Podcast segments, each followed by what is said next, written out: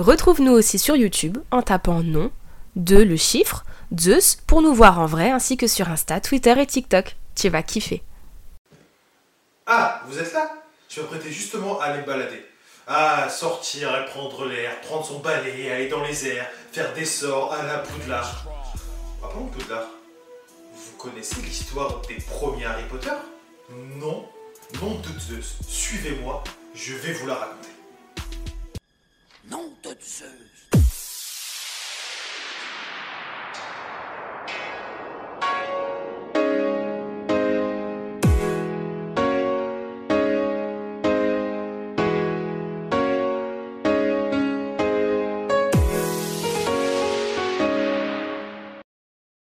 Parlons tout d'abord de la créatrice d'Harry Potter, J.K. Rowling. Elle est née le 31 juillet 1965 dans le comté du Gloucestershire, au Royaume-Uni. Elle étudie la langue française, elle est diplômée de langue française, avant de s'enrôler pour Amnesty International. En réseau de sa mission, elle enseigne la langue française justement à l'université.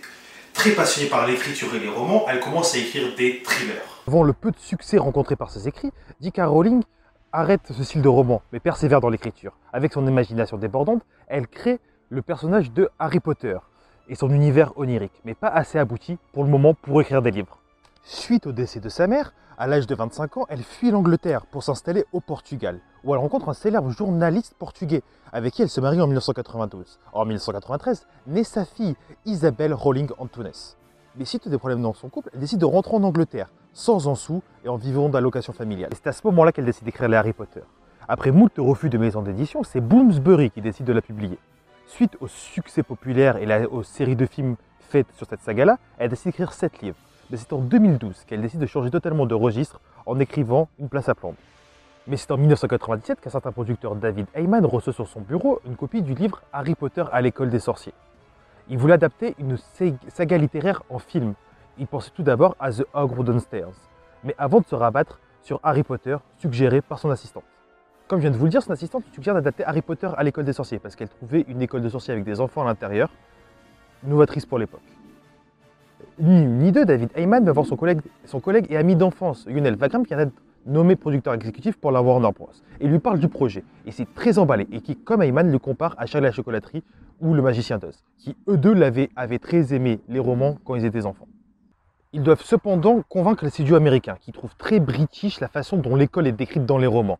Mais aussi, pour eux, les films de fantasy à l'époque sont passés de mode. Mais cependant, après moult négociations, le studio américain donne son accord pour adapter Harry Potter au cinéma.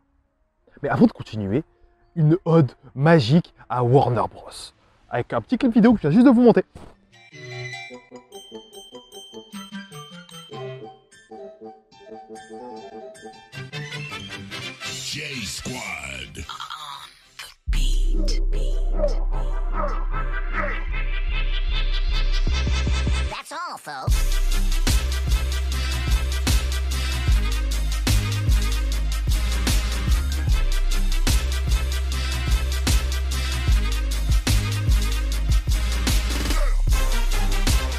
Parlons des réalisateurs. Le choix fut très difficile. Avant que ce soit Chris Columbus qui soit appelé pour réaliser le film, ce fut Steven Spielberg qui fut appelé en premier pour réaliser Harry Potter à l'école des sorciers. Il voulait faire un film d'animation reliant les deux premiers livres. Ce ne se fait pas. Il fera AI Intelligence Artificielle avec AI Joel Osment. On va en parler un petit peu plus tard. Le film est beaucoup plus dark que les Harry Potter. Avant que Chris Columbus soit finalement pris en tant que réalisateur de film, plusieurs autres réalisateurs furent pressentis notamment Robert Zemeckis, Mike Newell qui réalisera Harry Potter et la coupe de feu, Jonathan Demme, Rob Reiner et Terry Gilliam entre autres.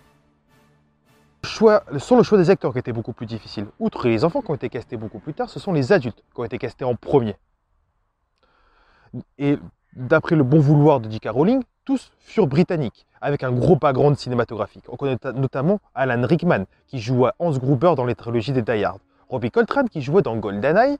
On connaît aussi Maggie Smith qui jouait la mère supérieure dans Sister Act. Et Richard Harris qui joue un cowboy dans le magnifique, le majestueux que je vous conseille très chaudement, Impitoyable de Clint Eastwood. le choix des acteurs fut très mouvementé, ça s'arrêta pas là. Tim Ross et Rosie O'Donnell devaient jouer, entre autres, le professeur Rogue et Madame Weasley. Robin Williams, un grand ami de Chris Columbus, voulait absolument jouer Rubeus Hagrid, mais J.K. Rowling posa son veto, justement parce qu'elle voulait des acteurs purement britanniques. Mais avant de continuer, je vais vous raconter comment Alan Rickman savait tout sur le futur de Rogue. Quand Alan Rickman a commencé à tourner les films Harry Potter en 2000, les livres de J.K. Rowling étaient encore loin d'être terminés. La romancière savait cependant déjà comment elle comptait boucler l'histoire des sorciers et avait imaginé le retournement de situation concernant Severus Rogue. En 2011, Alan Rickman confie ainsi à Hitflix que Rowling lui avait donné un bout d'information qui l'a aidé à réaliser que Rogue était plus compliqué qu'il n'y paraissait et que l'histoire n'allait pas être si simple que les gens le pensaient. Je savais qu'il était un être humain et pas un automate et qu'il semblait vouloir protéger Harry. C'était suffisant. Je ne savais pas qu'il était un agent double. J.K. Rowling a par la suite précisé les choses, assurant qu'elle avait confié à Alan Rickman le sens du mot toujours. Attention spoiler. Les fans savent qu'il s'agit d'une référence à la scène où Harry apprend après la mort de Rogue que ce dernier est amoureux de sa mère Lily. Dans un flashback, Dumbledore demande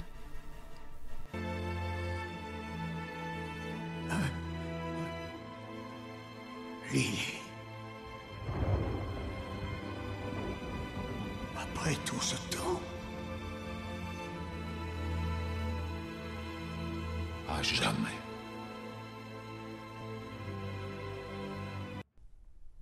C'est le seul acteur qui a pu construire l'ambiguïté de son personnage dès le début de l'aventure. Pour les enfants, ce fut à peu près la même chose. Outre Tom Felton, qui au départ avait auditionné pour jouer euh, Harry Potter, qui au final finira avec le rôle de Drago Malfoy, ce fut d'abord Liam Alken qui auditionna pour le film, âgé de 10 ans à l'époque. Il avait joué beaucoup de fois avec Columbus, notamment en 98 avec Ma meilleure ennemie, un film de Columbus qui parle d'une bataille entre une belle-mère et son beau-fils. Mais ce ne suffit pas, parce que J.K. Rowling refusa tous les acteurs non britanniques, mais il fut en pole position pour jouer Harry Potter à la place de Daniel Radcliffe. Mais au moment où Spielberg fut pressenti pour tourner le film, ce fut Joel Haley Osment qui était pressenti pour jouer le rôle d'Harry Potter. Il venait à peine d'avoir un Oscar pour Sixième Sens et fut très en vogue au moment et se ferait une bonne tête d'affiche pour le Harry Potter avec les acteurs britanniques. Mais Spielberg fut débarqué du projet et Haley Osment aussi, puisqu'il n'était pas britannique, il jouait, il était purement américain.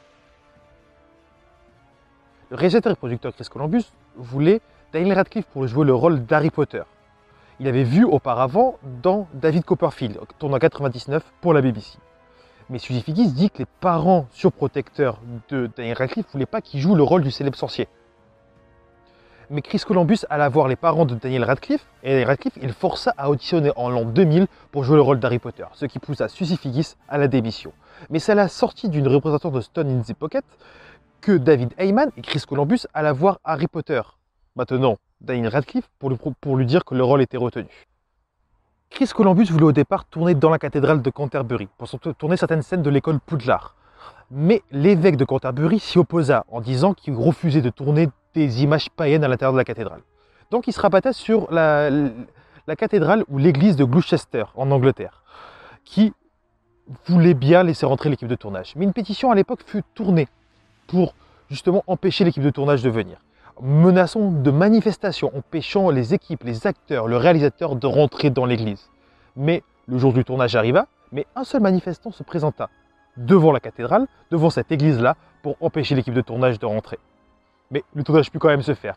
Et certaines images que vous voyez dans le film sont les images de l'église de Gloucester, en Angleterre. Afin de donner à Poudlard un aspect authentique, plusieurs endroits d'Angleterre furent désignés pour être à l'intérieur du château, notamment la Christchurch à Oxford, l'église de Gloucester, comme je viens de vous dire, et plusieurs autres châteaux en Écosse et en Angleterre, pour au final faire une seule et même école, l'école de Poudlard. Emma Watson a une dentition beaucoup plus avantageuse que le personnage qu'elle joue, Hermione Granger.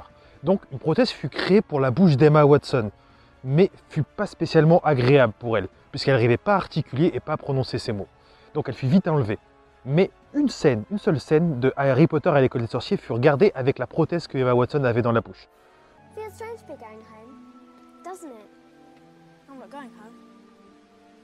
Home.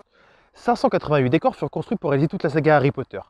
Plus, euh, plus de 6 mois de travail pour réaliser la maquette de Poudlard. 10 000 personnes ont travaillé sur la saga et 4 000 personnes créditées à la fin du dernier film. Ce fut une grosse usine, un gros pouvoir d'emploi pendant des années dans l'uni- dans l'univers audiovisuel anglais. Mais attendez, attendez, vous savez que Henry Cavill a failli jouer dans Harry Potter? Regardez ça. L'acteur anglais de 36 ans, bien connu pour avoir su donner un nouveau souffle à la saga Superman, n'a pas toujours été chanceux à Hollywood. Il s'est vu écarté de plusieurs rôles au début des années 2000, tels que James Bond, Batman ou encore Superman pour Superman Returns. Mais surtout, alors qu'il était favori pour le rôle, Henry Cavill a failli interpréter celui de Cédric Diggory. Mais à 24 ans, celui-ci a été jugé trop vieux pour incarner l'adolescent de 14 ans, finalement joué par Robert Pattinson. Celui-ci lui ravira également l'interprétation d'Edward Cullen dans la saga Twilight. Il sera surnommé d'ailleurs l'acteur le plus malchanceux d'Hollywood. Mais son jeu dans les Tudors et surtout celui de Superman dans Man of Steel en 2013 feront de lui un acteur convoité. Il volera la même année le titre d'homme le plus sexy au monde à Robert Pattinson qui occupait la place depuis 4 ans. Ce qui a rendu Harry Potter iconique et qui maintenant voyage à travers le temps, c'est que les acteurs, les personnages ont grandi avec la génération qui l'ont découverte. Ça a permis de passer certaines étapes de la vie d'adulte, passer, passer, surmonter l'adolescence et passer à la vie adulte. Mais c'est aussi cet univers fantastique qui permet de nous éloigner de nos problèmes, du quotidien, qui nous emporte, qui nous donne envie, avec des gens ordinaires comme nous, de rentrer à Poudlard et d'avoir son propre balai magique. J'espère que vous avez aimé cet épisode sur Harry Potter. Ça vous a poussé à aller chercher sur internet d'autres infos sur Harry Potter parce que c'est très résumé encore une fois. Et que maintenant, ça vous avait envie de prendre votre barré, balai, aller faire une partie de Quidditch à n'importe où, d'aller manger, d'aller boire une bière beurre, pardon, et de continuer à vivre dans la magie. J'espère que vous avez aimé cet épisode. N'hésitez pas à le partager, à le commenter. Et les gars, vivez cinéma. Moi, je continue un petit balade en forêt parce que je commence à, à faire froid et commence à faire nuit aussi. Allez, à la prochaine. À tantôt.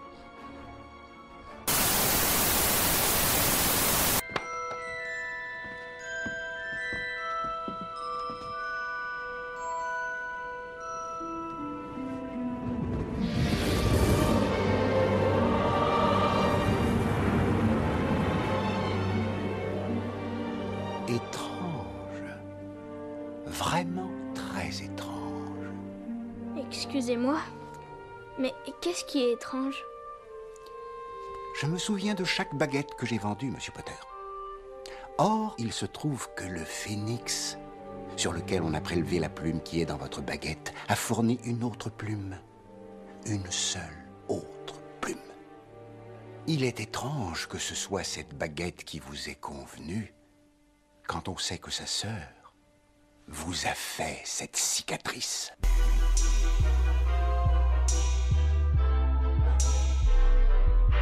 Eh, je sais que tu connais la formule pour t'abonner, liker et mettre un commentaire. On est tous un peu magiciens comme quoi.